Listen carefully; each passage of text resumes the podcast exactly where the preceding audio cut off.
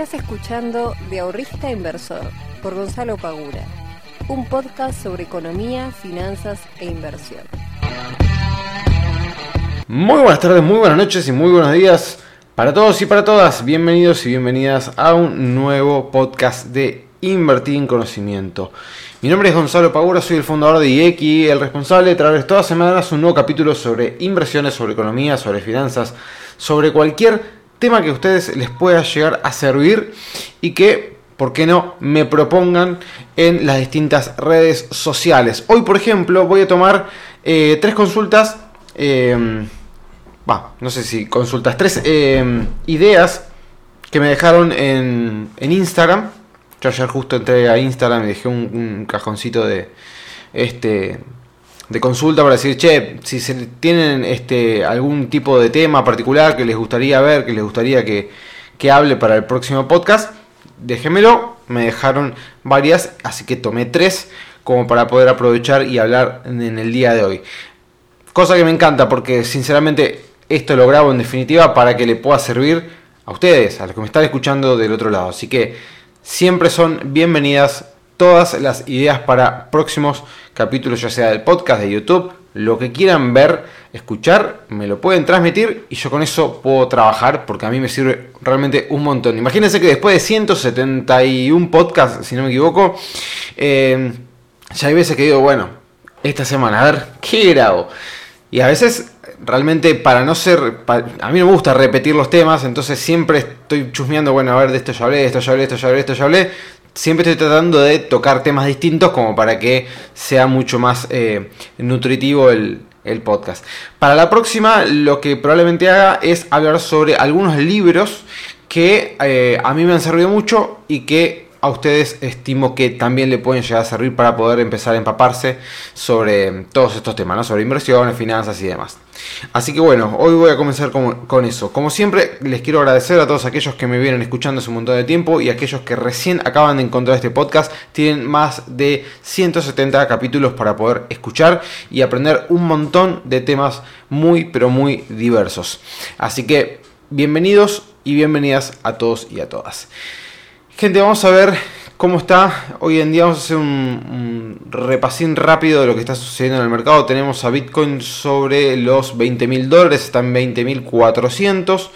Eh, es una zona en la que viene luchando, es una zona en la que le viene eh, costando despegarse y poder repuntar. Recordemos que Bitcoin hace solamente, si no me equivoco, 4 días eh, llegó a caer por debajo de los 18 mil dólares, es decir, llegó a 17.600.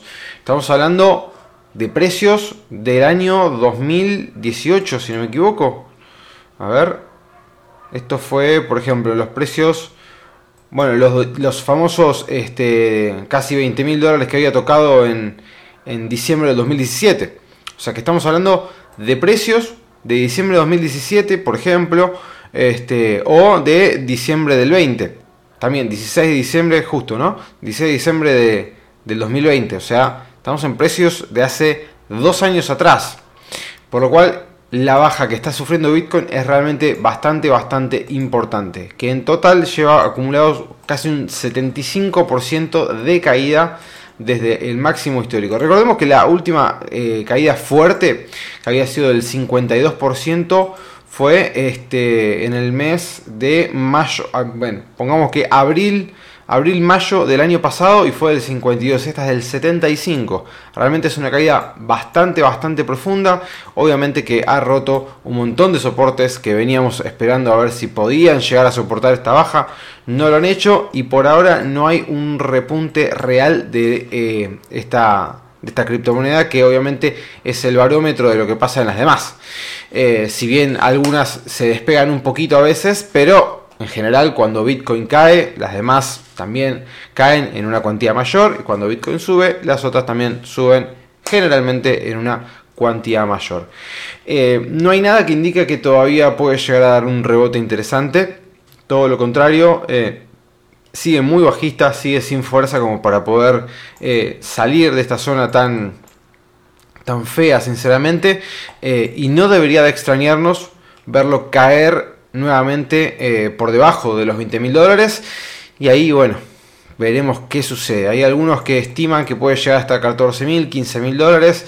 Realmente por ahora no lo descartaría. Eh, esperemos que no, esperemos que termine esta baja de una vez por todas. Pero realmente si nosotros miramos, por ejemplo, el último ciclo bajista eh, de largo plazo, esperen que estoy mientras, mientras hablo ustedes, estoy con el gráfico.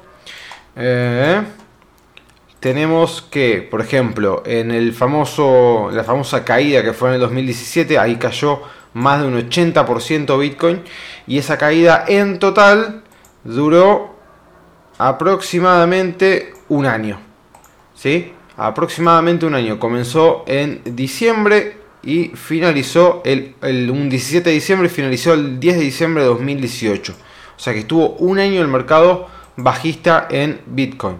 Luego la otra que le sigue, la del 27 de junio del 2019, hasta que cayó también un 70% hasta el 15 de marzo del 20. Ahí no llega al año, pero está ahí muy muy cerquita. Así que si nosotros tomáramos como referencia, como referencia, un año, bueno, tendríamos que esperar hasta noviembre de este año como para que el mercado repita el ciclo que hizo en las últimas, eh, en la última, en el último mercado bajista fuerte que fue de 2017-2018.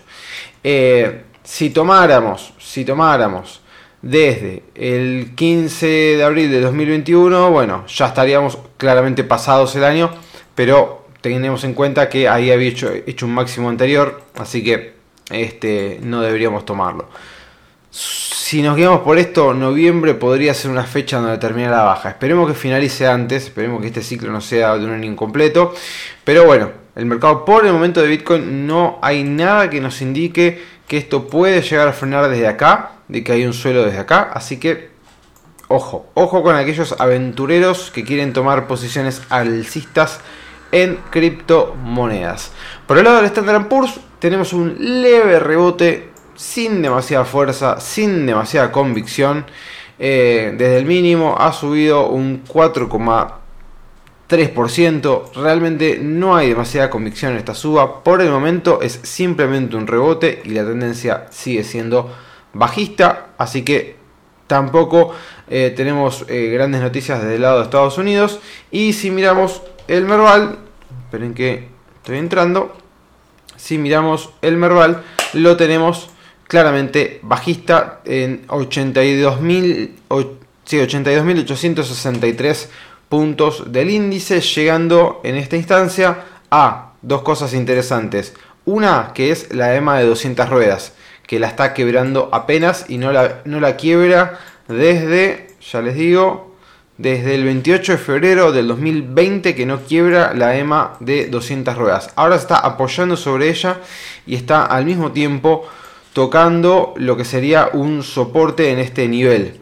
Por lo cual podríamos llegar a esperar de que se dé un rebote dentro del Merval. Pero realmente viene este, cayendo desde la última resistencia un 12% en pesos. Y hoy es un día bastante feo para lo que es el Mervalete, nuestro querido Mervalete. Pero bueno, está en soporte. ¿Puede llegar a rebotar? Podría llegar a rebotar.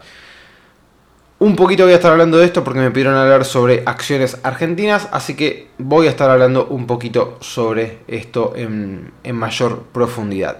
Así que tenemos el mercado de cripto bajista, el mercado norteamericano bajista, el mercado este, local también bajista, todo hablando de lo que es renta variable, ¿no? Obviamente que estoy hablando de renta variable, no estoy hablando de renta fija, eh, pero bueno, el mercado de renta variable viene de capa caída en este 2022. Recordemos que habíamos tenido un 2021 realmente muy bueno. Con lo cual, eh, quejarnos de lo que está pasando ahora en el 2022. Y bueno, sí, a nadie le gusta, obviamente que a nadie le gusta. Eh, pero bueno, dependiendo de desde cuándo vengamos invirtiendo en diferentes activos, el 2021, por ejemplo, fue un realmente un muy buen año. Este, tenemos opciones alternativas. Es momento de tomar posiciones en renta variable o nos dedicamos pura y exclusivamente en renta fija. Bueno, ahí ya depende un poco del riesgo que cada uno de ustedes quiera asumir. La realidad es que obviamente que empresas eh, importantes como por ejemplo eh, Meta o, antes conocida como Facebook, este Mercado Libre que viene de comerse un palazo enorme, Mercado Libre que ahora la voy a buscar a ver en cuánto está, Apple que ahora está en 137 dólares, eh, Mercado Libre, a ver cuánto está, Meli, Meli que viene de una baja impresionante que está en 690 dólares en este momento.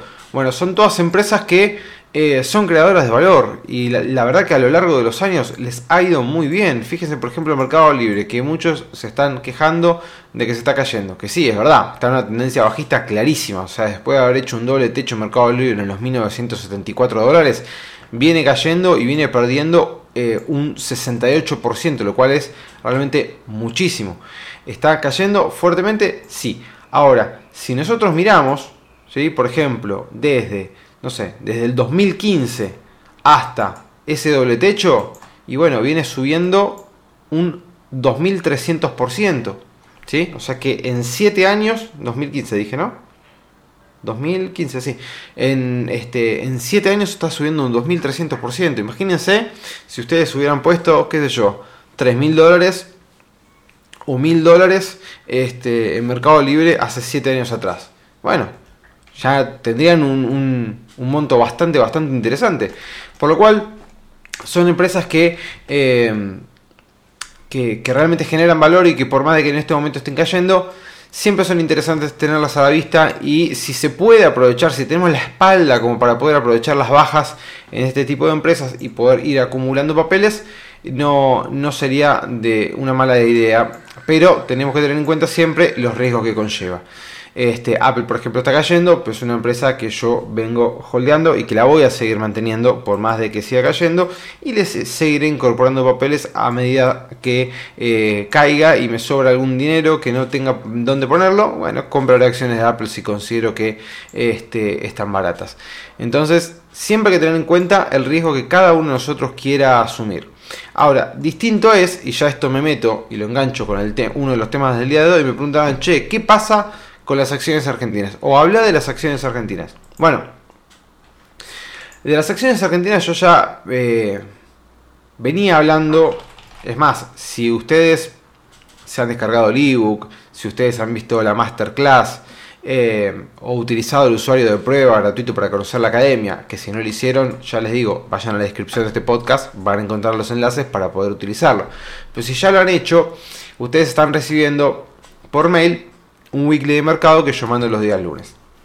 En donde ya vengo diciendo hace bastante que eh, el Merval está con una resistencia muy fuerte, muy muy fuerte en los 94.125 puntos. Si ustedes se fijan, el Merval en pesos, si lo miramos en pesos, viene una subida muy fuerte, se está metiendo en una lateralización entre los 94.100, no, perdón, 94.000 358 puntos y donde estamos ahora en los, los 82.500 aproximadamente eh, y no se está pudiendo mover de ahí.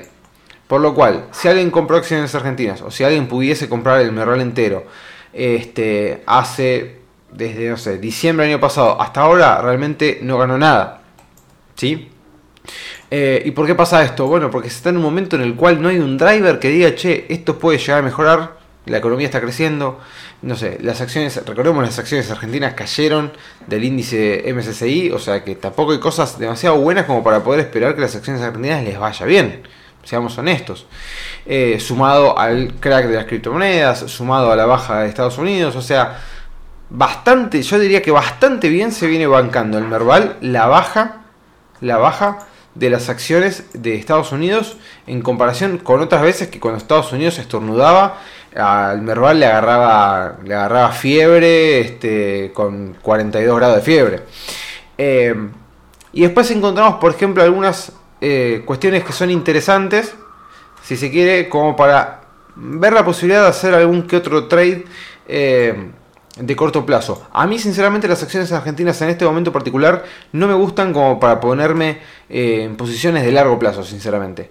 y esto ya lo vengo diciendo hace un montón no sé hace cuánto, pero hace mucho tiempo ya que vengo diciendo, a mí no me gustan las acciones argentinas en este momento particular para posicionarme a largo plazo.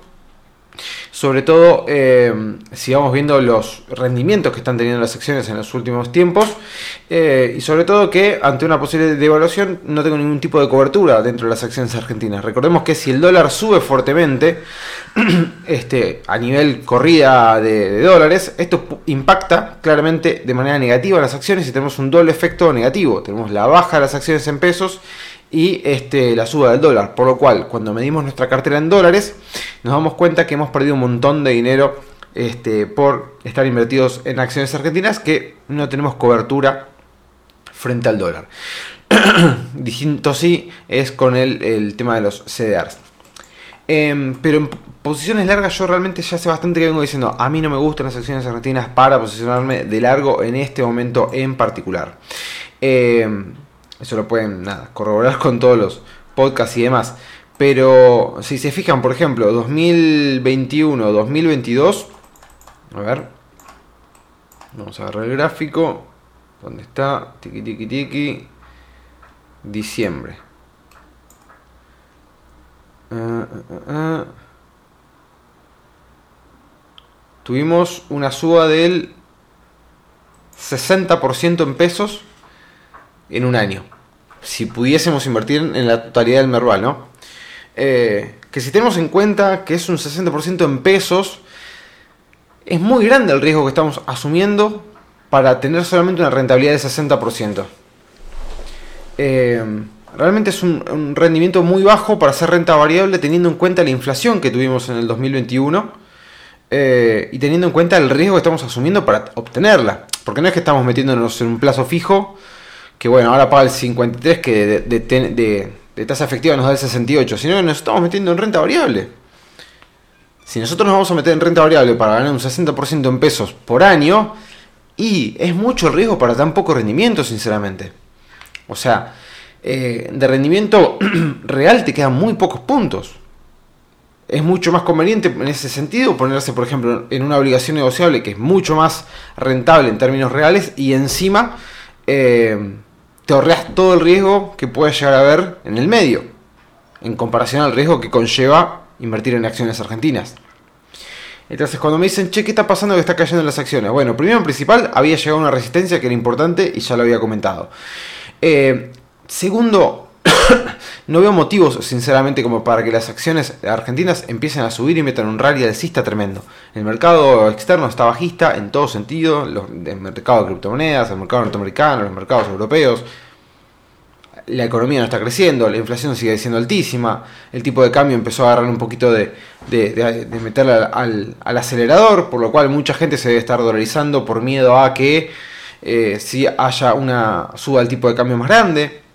Entonces, cuando el dólar empieza a tomar temperatura, la gente huye de las acciones argentinas, porque sabe que si se llegan a caer van a perder por todos lados. Si no, pregúntenle a todos aquellos accionistas que estaban eh, recontra mega metidos en acciones argentinas en el, en el, ¿cómo se llama? En el 2018 creo que fue. 2018. Sí, si no me equivoco fue el 2018, eh, cuando había hecho recontra máximos y después se desplomó este, tremendamente el, el, Merval. O cuando fueron las acciones, eh, las elecciones presidenciales de Macri y, y, Alberto Fernández. Bueno, son ese tipo de cosas que después te dan la idea de decir, che, recordemos que el Merval había pasado los mil dólares este, en su cotización. Hoy está a 300 y pico. O sea, de largo plazo el Merval en dólares está cayendo un montón. Hace varios años que está cayendo y las acciones en, los mercados, este, no sé, los AR de Galicia, de IPF y demás, también están cayendo. IPF vale, eh, perdón, eh, Banco Galicia vale 7 dólares con 27. 7 dólares con 27. En el 10 de enero del 2018 valía 73 dólares. O sea, se entiende lo que estoy diciendo, es tremendo. O sea, es una baja del casi 90% en dólares en cuatro años para un inversor de Banco Galicia.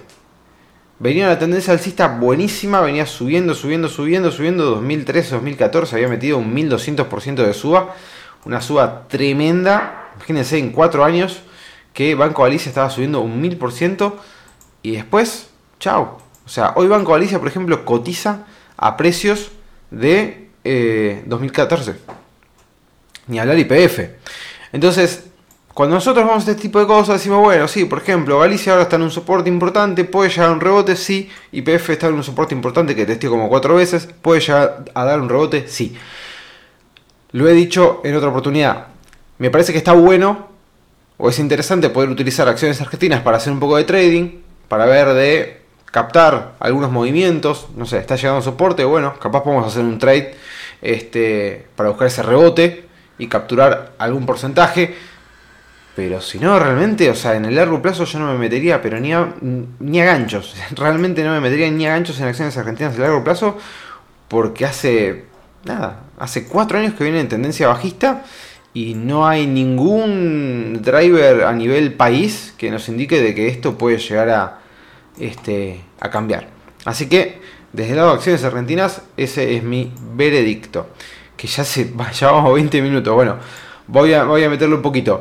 ¿Conviene invertir en CDRs este, que tengan dividendos? Bueno, acá hay un gran... Eh, este, una gran controversia en función de esto. Si vos vas a manejar volúmenes de dinero chicos, que el, el CEDAR te pague o no dividendos, realmente te tiene que importar poco y nada. ¿Por qué? Porque necesitas un montón de plata para poder ganar un monto significativo, entre comillas, de dividendos de la empresa. No es que vos te compras 100 mil pesos en Apple y vas a estar cobrando 100 dólares de dividendo cada tres meses. No, no pasa eso. Eh, ahora no tengo los números, pero ahí grabé hace no mucho tiempo un, reel en Instagram, también creo que está en TikTok, donde digo cuánta eh, cantidad de dinero hay que invertir, por ejemplo, en McDonald's para que te dé X cantidad de plata. Y es mucha plata. No me acuerdo cuánto era, pero creo que eran, no sé, 240 mil dólares para que te dé eh, mil dólares por mes. Algo así, no me acuerdo. No, no les quiero mentir, está ahí en Instagram, si quieren búsquenlo.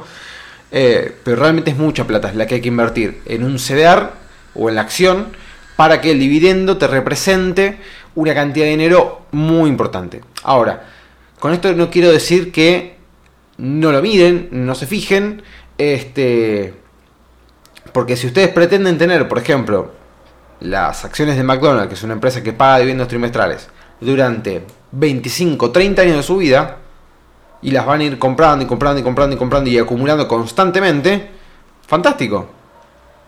Porque en ese punto, o en algún punto de todos esos años que van a ir pasando, quizás sí llegues a tener un cobro de dividendos de manera pasiva, después de impuestos obviamente, eh, que te represente un capital interesante todos los meses. Tengamos en cuenta que lo paga de manera trimestral, pero bueno, si lo dividimos en tres meses, que te quede un capital interesante. Ahora, eh, si no tenés planificado mantener las acciones de McDonald's durante 20 años y que durante 20 años las vayas comprando y comprando y comprando y comprando y tu capital es chico y realmente no te va a representar una suma de dinero importante. Si solamente tu idea es comprarlas, mantenerlas, que yo, seis meses para ver si puedes ganar algo, que tenga dividendos o no, no te cambia demasiado en lo que vos estás pretendiendo. Ahora, si tu visión es de largo, de muy, muy largo plazo, 10, 20, 30 años, y constantemente vos puedes hacer una compra de esas acciones, armarte una este, linda cartera, acumulando, acumulando, acumulando, bueno, sí, quizás entonces en ese sentido sí es importante que veas si es una empresa que paga dividendos este, de manera constante eh, y qué dividendo está pagando, ¿no? El crecimiento del dividendo o el decrecimiento del dividendo y demás. Eh, y la última, y ya con esto cerramos el día de hoy, soy nuevo en, este mercado bajista. Recién está comenzando a invertir. ¿Conviene entrar? ¿No conviene entrar? Bueno, un poquito lo que hablaba antes, ¿no? Depende de el nivel de riesgo que vos quieras asumir. Si sos nuevo y nunca invertiste en renta variable, meterte a comprar en este momento te puede pasar dos cosas. O salirte muy bien, porque justo diste la casualidad de que compraste en el piso del mercado, empieza a dar un rebote fuertísimo y ganás un montón de dinero en muy poco tiempo. O sea que te puede ir muy bien. O salís totalmente espantado del mercado porque si llega a meter otra de las bajas que viene haciendo, ya sean las criptos, ya sean eh, las acciones o lo que fuere, te vas a comer un susto bárbaro porque vas a tener una baja muy fuerte. Eso conlleva un montón de cuestiones. Primero que vas a estar con menos plata de la que tenías. Segundo, que vas a empezar a pensar de que el mercado es solamente una ruleta. Tercero, vas a este, estar totalmente frustrado, enojado, eh, no vas a querer saber nada, vas a volver a, no sé, al plazo fijo y no vas a querer salir nunca más del plazo fijo. Meterse en un mercado bajista sin tener experiencia, sin sufrir algunas fluctuaciones previas, sin eh, que no sean tan furiosas como las últimas, es complicado. Yo realmente no recomendaría a nadie que no tenga experiencia decir, che, compren ahora porque quizás si esto empieza a, seguir bajando, mejor dicho, si sigue bajando, y te vas a pegar un susto importante. Este, si no, la otra opción que tienen, por ejemplo, las eh, ustedes pueden tomar posiciones bajistas, ya es un poco más complejo, no lo, no lo voy a hablar en el día de hoy en profundidad, pero se pueden tomar posiciones bajistas tanto en acciones como en criptomonedas. Fíjense, por ejemplo, en criptomonedas que hay tokens que eh, no hace falta que ustedes inviertan en el futuro, sino que directamente hay un token que es, no sé, Bitcoin, pero bajista. Entonces, cada vez que Bitcoin baja, ustedes ganan plata. Eh, que también es interesante, que en algún momento podría llegar a armar algún videito o algo por el estilo, cómo armar ciertas estrategias con ese tipo de cosas para generarte una cobertura ante una posible baja, eh, a una manera de seguro si se quiere, este, para no tener que vender las posiciones si es que las querés mantener porque haces staking o porque haces, no sé, lo que se te, lo que se te antoje. Pero bueno, bueno gente, eh, se me hizo un poquito más largo de lo que pensaba el podcast del día de hoy. Espero que tengan un muy lindo fin de semana. Y ay, no me quiero olvidar, ahora va a salir una serie nueva eh, que voy a estar haciendo en YouTube. Eh, sobre análisis técnico, así que si no me seguís en el canal de YouTube, andate a YouTube, poné Gonzalo Paura o poné Invertir en Conocimiento y seguime, porque voy a estar este, haciendo una, una seguilla de videos que les puede llegar a servir un montón.